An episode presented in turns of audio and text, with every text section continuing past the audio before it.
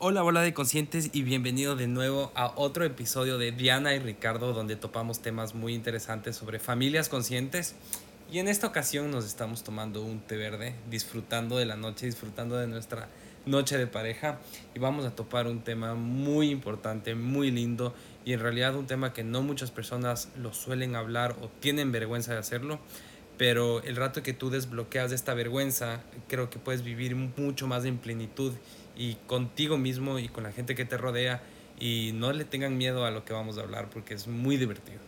Pero antes de empezar, creo que tenemos que comentarles que la gente que está tal vez eh, con niños o no quiere saber sobre este tema, solo simplemente queremos recordarles que vamos a hablar sobre eh, la piel, el desnudo y los tabús sobre la sexualidad.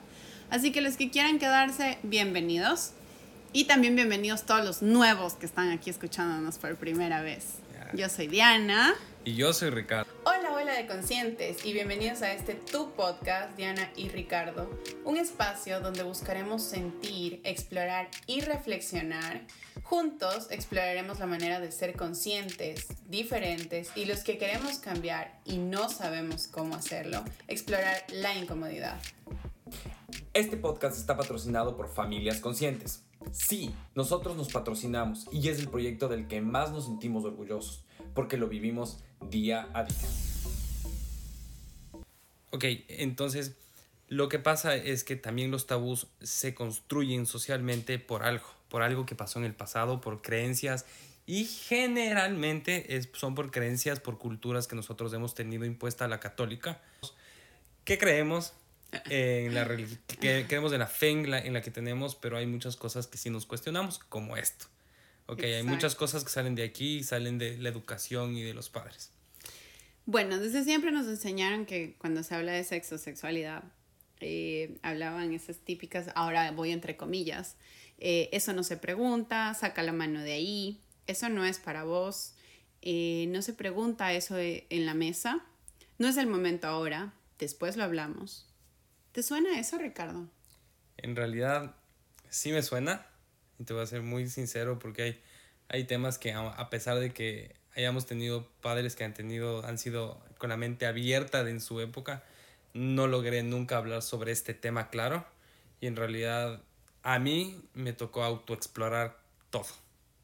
Pero con una base moral muy fuerte. Ok, tuve una base moral fuerte, pero todo me tocó autoexplorar a mí mismo y, y, en realidad sí, hay cosas en las que sí me prohibieron y hay cosas que nos prohibieron a muchos no hablarlo. Era como tema de, tema de miedo. Y de ahí viene un tema de estos tabús que se va sobre la masturbación eh, masculina. Viene un problema que muchos de los hombres tienen con disfunción eréctil o que son precoces. Que te lo voy a comentar luego, pero viene de ahí. Del miedo de masturbarte rápido para que no te encuentren y en chinga hacer las cosas rapidísimas. Entonces, como estás acostumbrado en toda tu adolescencia a tener autocomplacerte sexualmente tan rápido, cuando ya vas a tener relaciones, el hombre dura lo que tenía que durar encerrado en el cuarto para que la mamá no le descubra. Wow. Sí. Entonces. Pero, sabes que los, los nos también enseñan. Porque el momento que estos silencios, la indiferencia, el cuerpo, los gestos, esas emociones que uno les, le toca que guardarse, este, también son sexualidad. Sí. Y, si no lo hablamos, seguimos pensando que el sexo es el cristal con esos prejuicios y con esas cosas que nos llevan a, culpas, a patrones, eh, no solo en la sexualidad eh, propia que debería uno explorarse, sino también en la de pareja. Y yo creo que esto también va mucho ligado a qué esperamos ahora en las generaciones nuevas, enseñarles sobre la sexualidad, porque si bien no nos hablaron o no lo pudimos explorar desde niños de una manera más consciente, ¿cómo lo vamos a hacer también? Pero tú crees que todo esto tiene como una connotación en las parejas también. No solo en lo propio, porque me parece que sí, pero en, en las parejas. Sí, tiene mucho que ver. Porque básicamente lo sexual se ha denominado mucho en nuestras sociedades como un tema, es uno de los temas top adentro del machismo. ¿Ok? Porque el, te voy a explicar, no sé, lo que yo pienso y pensaba en algún momento cuando comencé mi sexualidad, yo pensaba que literalmente la satisfacción de uno era tener sexo. Cuando realmente estar en un acto sexual te olvidas tú y por ende te preocupas más en tu pareja y el rato de tú preocuparte tanto en esa pareja, tú solo vas a tener placer, ¿me entiendes? Entonces la sociedad te dice, el machismo te dice, el hombre es el que tiene que terminar, el hombre es el que tiene que disfrutar, el hombre es el que tiene que siempre estar penetrando. Y tú sabes, la sexualidad no solo es penetración. De hecho, puede haber sexualidad y hay sexualidad sin penetración. Y, entonces, el sexo oral igual. El sexo Como que siempre se lo vio más hacia el hombre.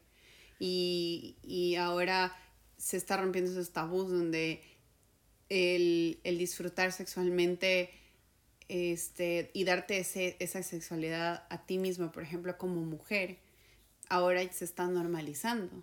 Y, y ya, te, y ya las mujeres es normal, o sea, toda la vida debería haber sido normal, pero como que lo están normalizando este tabú de que se pueden... Bueno, y regresando después de una parada técnica, eh, lo que les quería decir es que cualquier cosa o cualquier adversidad que ustedes estén pasando, recuerden, no son los primeros en que están pasando esto, no son los únicos y a muchas otras personas les ha pasado cosas similares. Entonces, si nos apoyamos entre todos y como que eh, escuchamos cosas que les ha pasado a otras parejas, a otras personas, se siente mucho mejor. Bueno, quiero, quiero invitarlos igual a que escuchen todos nuestros anteriores podcasts porque están increíbles. El anterior es uno de mis favoritos, Hábitos. Bueno, a ver, comencemos. La primera vez no me pude, no me pude embarazar. ¿Verdadero o falso? Totalmente falso. Los hombres siempre tienen ganas. Mentira, totalmente mentira. ¿Por qué? Porque puedes tener estrés, puedes tener momentos de tensión y puede que no sea el momento. De hecho, como lo he dicho muchas veces, el cerebro es uno del, el órgano más importante para la sexualidad y si el cerebro no está bien, la sexualidad no está bien. Ok. Existen dos orgasmos, el clitorideo y el vaginal. No, es mentira. Ok, les voy a explicar por qué. El orgasmo se produce a través de la estimulación del clítoris, general, generalmente en forma directa. Entonces, solo el 20% llega al orgasmo de las mujeres. Con, solo, con penetración. Ya, en estos, ¿qué es, ¿qué es la forma directa? Mano, lengua, juguete, pene, pulva, etc. Ya. ¿Ok? Entonces no siempre vas a llegar al, a lo más alto. O sea, hay mujeres que en su vida han experimentado un orgasmo. ¿Y es necesario un orgasmo para tener una vida plena sexualmente? Yo sé la respuesta, pero necesito que tú lo digas. Yo creo que es, o sea, sí es importante, pero yo creo que si las mujeres no logramos también explorarnos y explorar hasta cómo podemos llegar a eso o que nuestras parejas nos ayuden a llegar a ese punto, no sé, bueno, digo también nos exploramos porque no todos tenemos parejas, ¿no? O sea, no todos tienen una pareja para hacerlo. Y hay otras personas que si tienen, si tienen pareja no están dispuestas a hacerlo Exacto. también. No, no todo el mundo es sexual. Así es. Pero sí creo que es súper importante eso, o sea, eh, que llegar a, ese nivel también sea, o sea, uno siente cosas increíbles. ¿Ok? Pero entonces tengo otra pregunta ahí. No todas las relaciones tienen que terminar con el clímax del hombre y, de la mujer. Esa era una de nuestros verdaderos y falsos. Ok, entonces sigamos. Pero no, sí, está bien. Ahí está otra. O sea, es falso no necesariamente los dos tenemos que llegar al, al punto G y, y, en serio, o sea, de los dos del orgasmo. Eso puede pasar, wow, pero no necesariamente. A ver, y aquí yo, algo que es denso y fuerte. ¿El hombre siempre tiene que tener el orgasmo? ¿Tú qué piensas?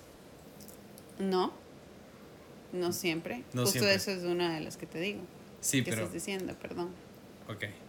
¿Y tú piensas que un hombre puede tener una relación totalmente completa sin un orgasmo? O sea, como que... Yo creo que sí, como nosotros las mujeres. Ok. ¿Tú qué Pero opinas? Tú, no, no, no, sabes que es difícil entenderme cuando no, hasta que no te pasa.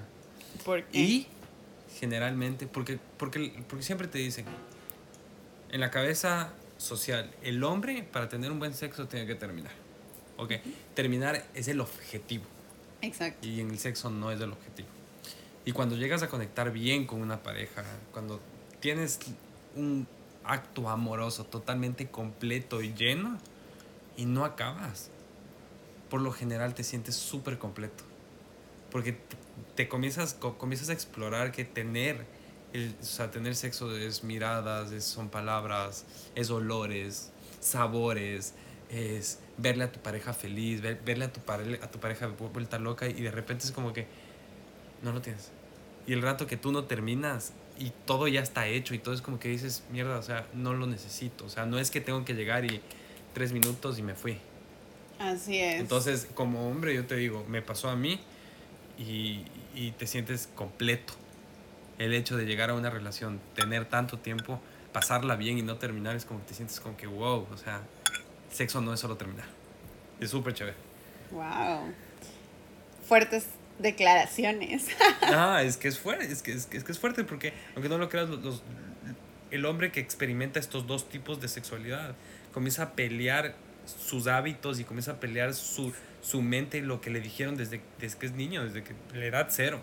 Edad cero te dice el hombre termina sexo. Y comienzas a pelear mentalmente y, y cada vez que tienes relaciones es como que te dicen, el hombre que más aguanta y el que más feliz le hace a la mujer es el que es el que mejor sexo es, un varón de verdad. Pero te comienzas a presionar tanto mentalmente que cuando más piensas en eso, duras 30 segundos y... Y ya.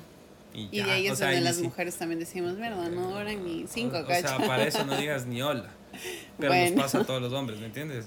Entonces comienza esa pelea mental muy fuerte que nos pasa en todas las relaciones. A todos los hombres nos ha pasado y en todas las relaciones nos ha pasado. Como a las mujeres, también nos, nos cuestionamos mucho el sexo y creo que ha sido tanto un tabú que, que es muy... Y, y, creo que eso también viene del machismo, como creo que lo dijiste al comienzo, donde el hecho de que eh, las mujeres no hayamos explorado tanto la sexualidad también viene del tema machista.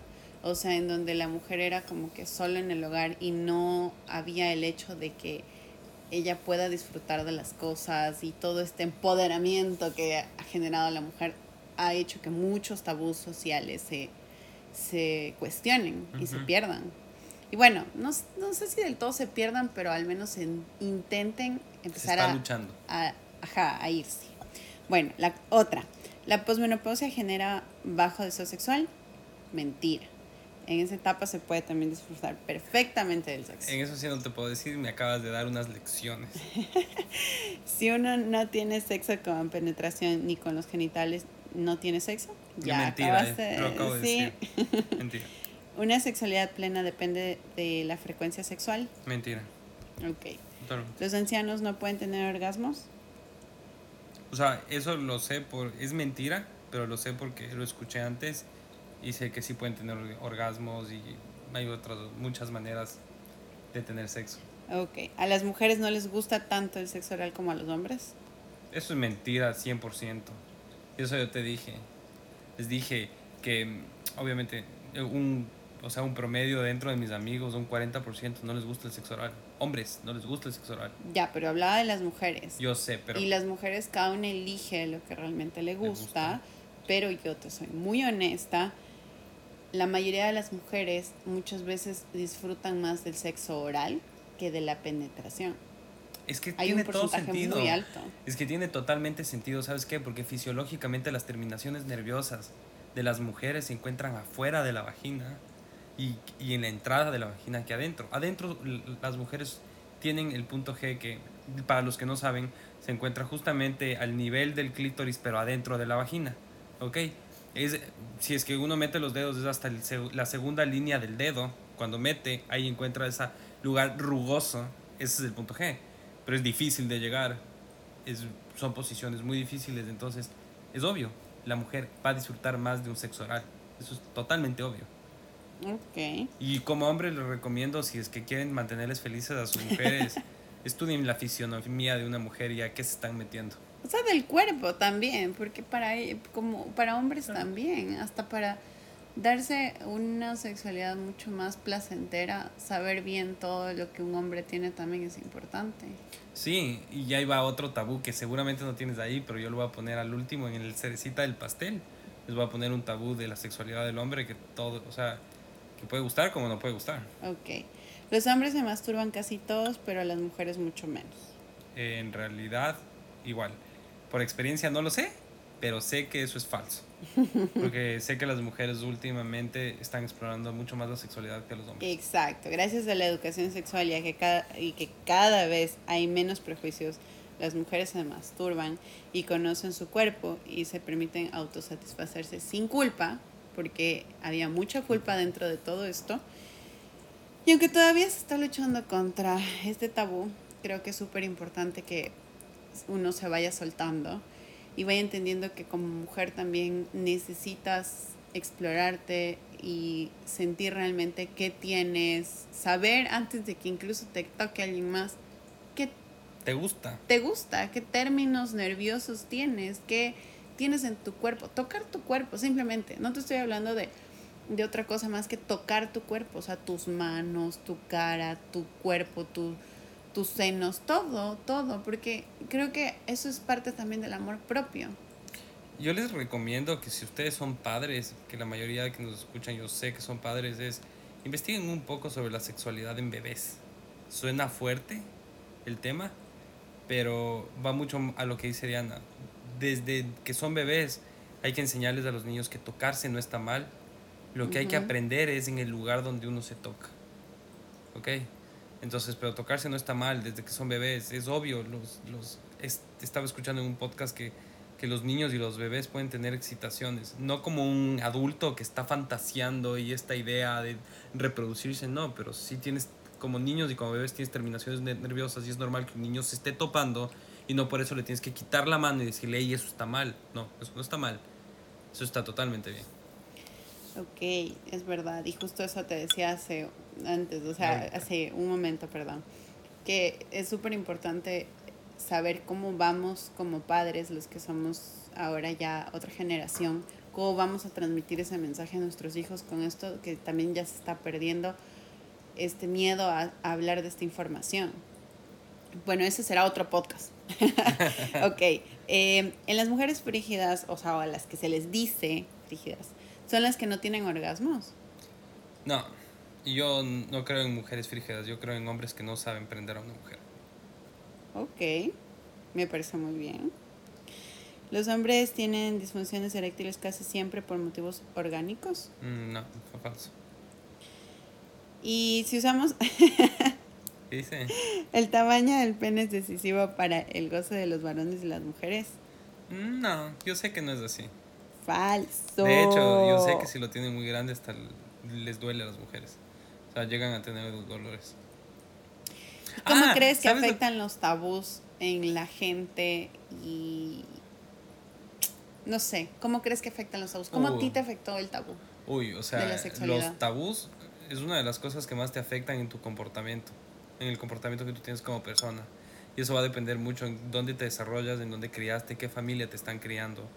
Va a desarrollar mucho. Y por eso es que encuentras que países como Canadá, Estados Unidos y Europa, el tema de, de la sexualidad es totalmente abierta, se habla normalmente, no hay tabús.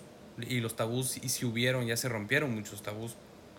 En Latinoamérica existen muchos y que sí hay este tipo de problemas. Me voy a escuchar muy feminista y aunque no lo crean. Pero yo sí pienso que muchos de los tabús que tenemos en, en, en, en Latinoamérica han desatado muchos crímenes. Crímenes en, en, en Ecuador, en México, en Colombia, en Argentina, donde existe el feminicidio, que yo sé y lo estoy diciendo con seguridad esto, la palabra feminicidio no existe. ¿ok?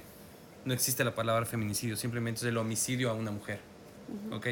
Yo sé que me van a decir que es el homicidio por ser mujer, pero legalmente no existe realmente el feminicidio.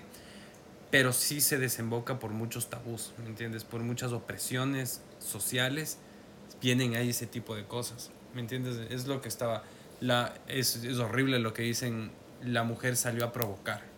Ay, no, qué horror. Horrible decir eso. O sea, saliste porque lo provoca, es un tabú.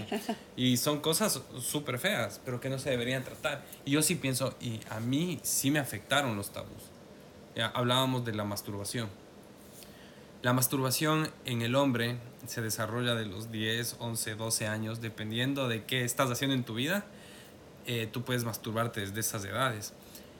Y literalmente tú tienes miedo a que tu mamá, tu papá, tu hermano te descubran. Entonces lo que haces es te encierras.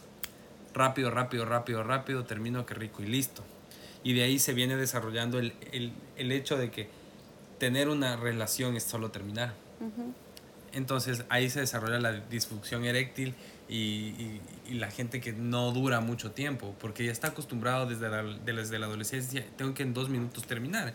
Entonces ahí la importancia de darle su espacio al adolescente y decirle como que, oye, no está mal que te topes, no está mal que te des autoplacer, pero tienes tu espacio, tienes tu cuarto, cierra la puerta, yo no te voy a molestar. Y como padres y como gente que vivimos con un adolescente, todos sabemos que todos hicimos eso. No molesten a los adolescentes. Si están mucho tiempo encerrados en su cuarto, no vayan a tocar y a ser imprudentes. Dejen que los niños y los adolescentes se descubran. Y si es que llegan a ver que vi que un niño, una niña que estaba en un carrito, un cochecito, tenía 4 o 5 años, está teniendo estos placeres, y ya estos placeres, no los corten. Si es que nadie los está viendo, está bien, déjenlos. Pero si alguien les está viendo, tienes que decir, oye, hey, o sea, no está mal lo que estás haciendo, pero creo, ¿quieres mejor ir al baño? no es el, eh, no es el lugar. Es, hay, un, hay lugares para esto. Para esto. Exacto. Pero, pero como Perdón, pero es que estaba buscando las palabras de no decir el no. Disculpa. porque el, el, el no, o sea, no es que no es prohibido, porque sí lo decimos, pero es muy limitado en mi hogar. Okay.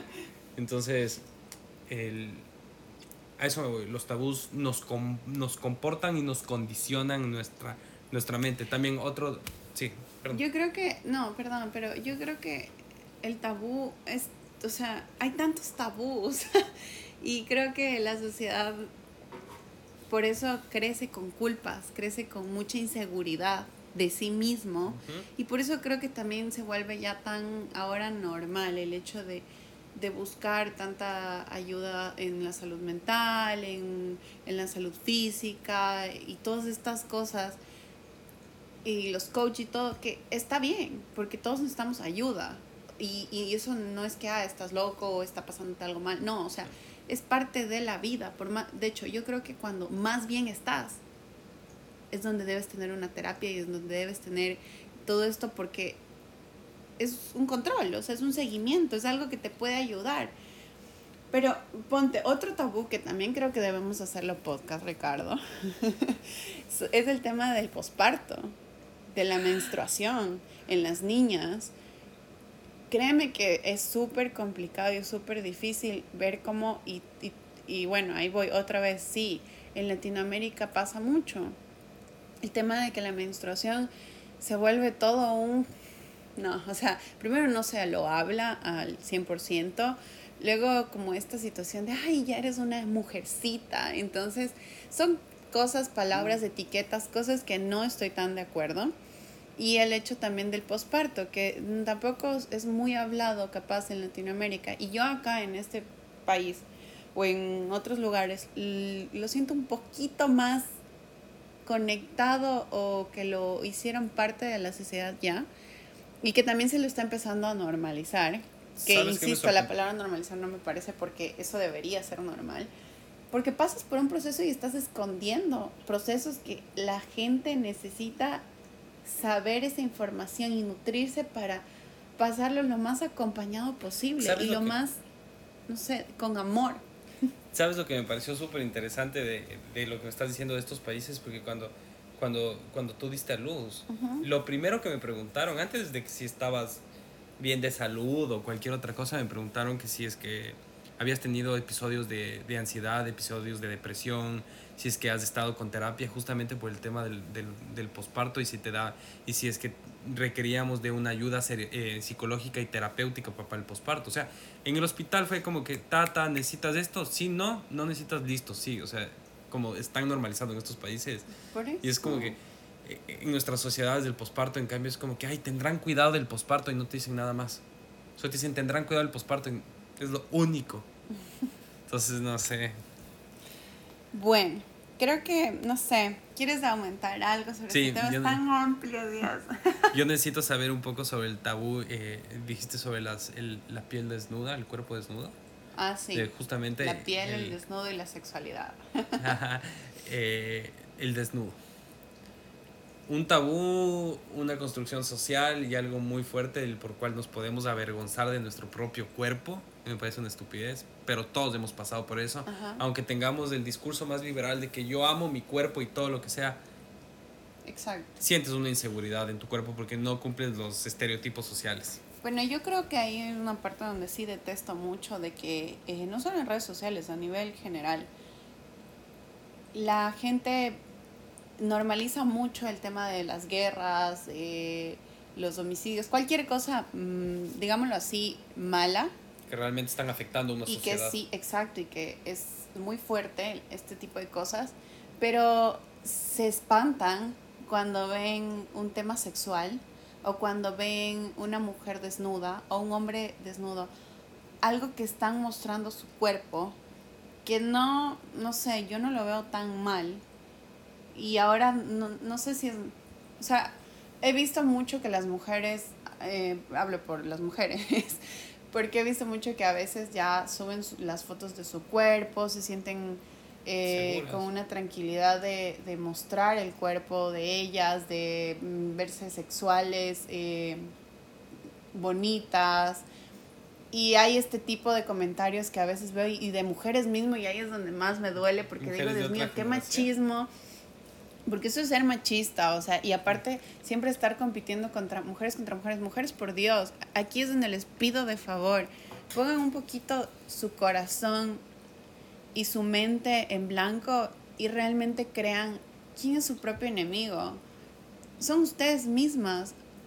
Por favor, ¿por qué estar peleando contra otra mujer que está luchando sus propias batallas y que más bien necesita una palabra de aliento y no que otra mujer la, la hiera, la, la maltrate, la, la trate mal cuando ella ya está pasando por algo capaz?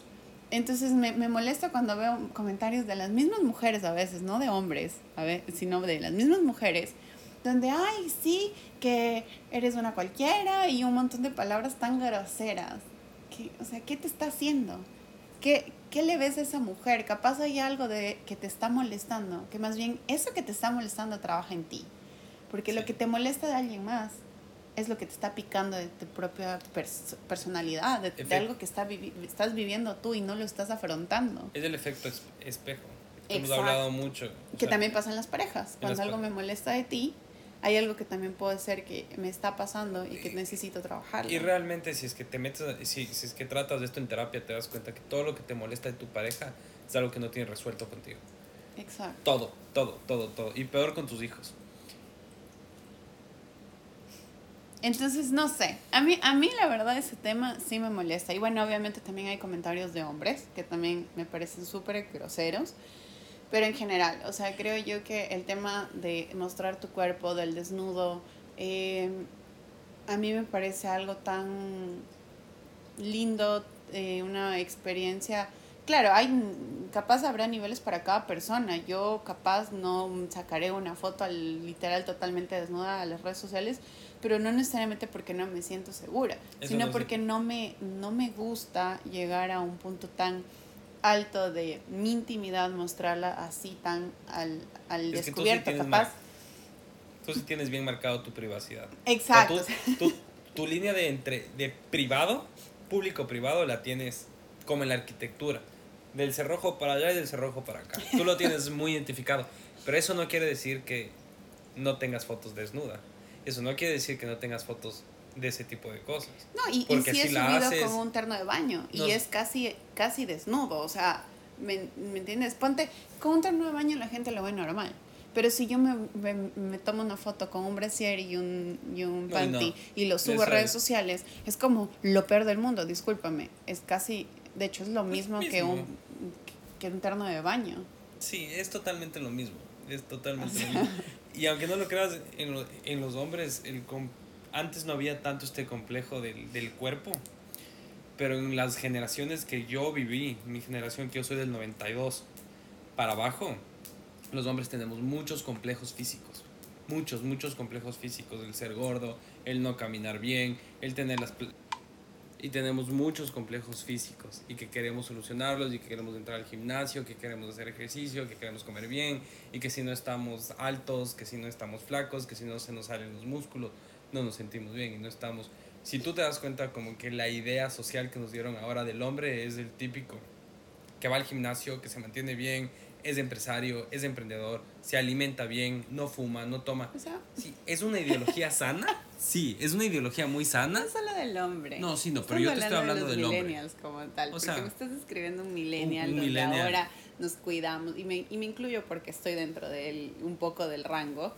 Digo un poco porque hay extremos y hay extremos. Extremos, ajá. Pero el hecho de ahora cuidarse el cuerpo, de ser healthy, de comer bien, de que tienes que hacer ejercicio, de meditar, o sea, es un poco el tema generacional también, ¿no? Sí, y, y te voy a dar, y te voy a dar el, el- algo que me choqueó a mí, me golpeó mucho, pero me dio en la cara. Básicamente todos estos comportamientos que nosotros tenemos healthies, mentales, emocionales, sexuales y todo eso, nos están vendiendo al miedo. No hay mejor vendedor el que, el te, que, que el, que el que te vende al miedo. Exacto. Y todos tenemos miedo a morir primero y tenemos miedo a no entrar en, en esta regla social que ahora todos tenemos ser saludables. Por eso hay mucha gente que saca en las redes sociales comiendo súper bien y haciendo ejercicio, pero si vas y les conoces realmente, se atragantan hamburguesas después de tener una borrachera hasta las 3 de la mañana lleno de trago y, de, y que, o sea, les conoces los comportamientos son totalmente distintos a lo que dicen en, en redes sociales. Sus comportamientos financieros sacan como que son, soy el emprendedor, tengo cinco empresas y todo eso, pero si les comienzas a ver un poco más eh, la salud económica que ellos tienen, tarjetas de crédito de 40 mil dólares abarrotadas, carros con lease de más de 8 o 9 años, no tienen su propia casa, literalmente, eh, pagan rentas, Bueno, es que o los- sea, Ujú. no son lo que proyectan, o sea, y, y- y yo sí te digo una cosa, si es que tú vas a ser saludable, sé saludable por ti, no por lo que, le, no Pero por lo igual que tienes muestres. que ser saludable en todo sentido, no solo en, lo, en la comida, sino en toda tu vida. Y esto incluye el tema de hábitos que hablamos en el anterior podcast, o sea, tener bien con una conciencia clara de qué realmente quieres para tu vida y en base a eso eh, soltar mucho, muchas cosas de, de, no sé, del qué dirán, de estereotipos. A mí me molesta ese tema. Yo soy súper, trato de ser súper honesta. Eh, a muchos nos pasa que sí, nos vamos con la corriente, pero trato de ser muy honesta en las cosas y desde un comienzo cuando empezamos este proyecto, porque aquí es donde les estamos hablando, eh, fui muy clara de que hemos tenido una relación como cualquiera, donde tenemos problemas, donde no, yo no quiero vender algo que no es, además no estoy vendiendo nada en base a, a que, me- saben que cómprenme mi relación, sino quiero mostrarles que hay gente real, hay gente que se puede equivocar, hay gente que puede volver a construir, eh, no solo un hogar, un- una relación, sino todos tus sueños y el hecho de cambiar hábitos, todo, o sea, que realmente seamos reales, porque creo que lo, lo superficial se acaba pronto. Y tengo casos y he visto ejemplos de gente que lo superficial se le acabó muy pronto y que no han llegado realmente a donde capaz querían llegar.